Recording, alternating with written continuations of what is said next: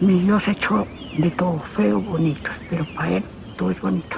Estamos de vuelta en Blue Jeans para hablar de los estrenos cinematográficos que van a aparecer esta semana en la cartelera. Y hay una cinta de la cual yo ya les he hablado bastante aquí en nuestro programa. Se llama Señorita María, la falda de la montaña. Y es que su director Rubén Mendoza, reconocido por grandes títulos como el cortometraje La Cerca, por La Sociedad del Semáforo, Las Memorias del Calavero, pues ahora nos trae una historia de un personaje singular. Una campesina colombiana de más de 40 años que vive apartada en una vereda lejana de Boavita, Boyacá.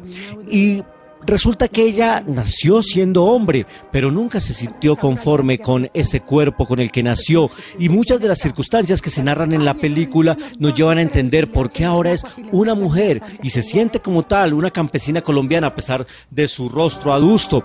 Pues es una historia maravillosa de la cual Rubén Mendoza se enamoró. Yo le preguntaba si era amor a primera vista y su historia digna de ser llevada a la pantalla grande. Pues esto es lo que nos cuenta aquí en Blue Jeans. En el sentido de que el cine es como la vida misma para mí, sí, porque digamos lo primero que aprecié fue, o sea, verla así parada como es ella en ese lugar tan ultra godo, eh, donde conviven algunas de las fuerzas más rancias y también de las más bellas de este país, como es en el campo y más en una zona conservadora.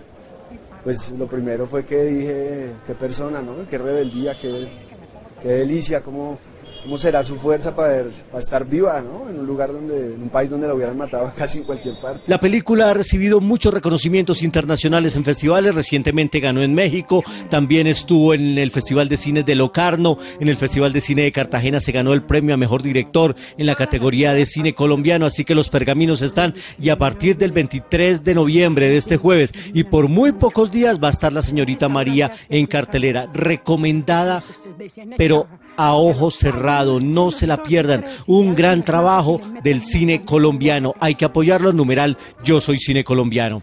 Y hay chismecitos por estos días en el panorama del cine nacional, porque tal y como lo contó María Lucía Fernández en el Código Caracol, tres grandes estrellas van a venir el próximo año a rodar películas en nuestro país. Ojo a estos nombres.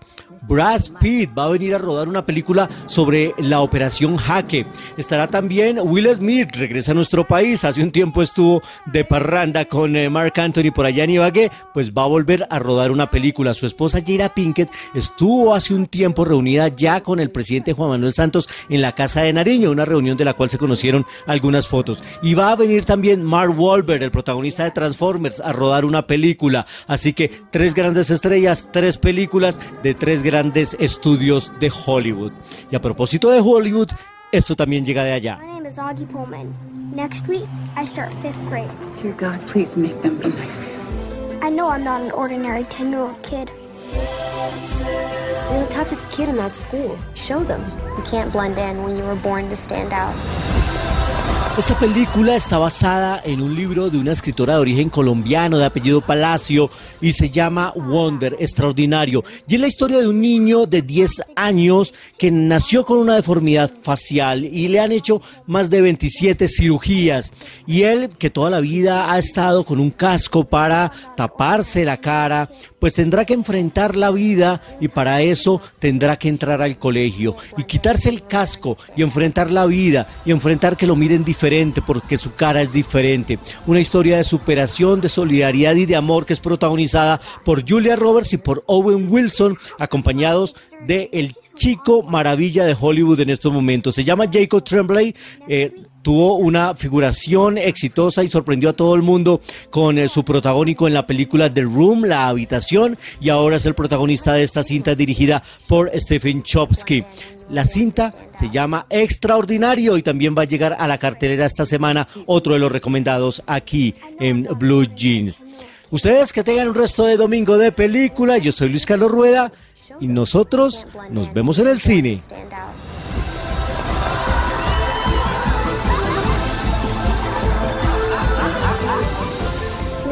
about having plastic surgery? Dude, this is after plastic surgery. It takes a lot of work to look this good.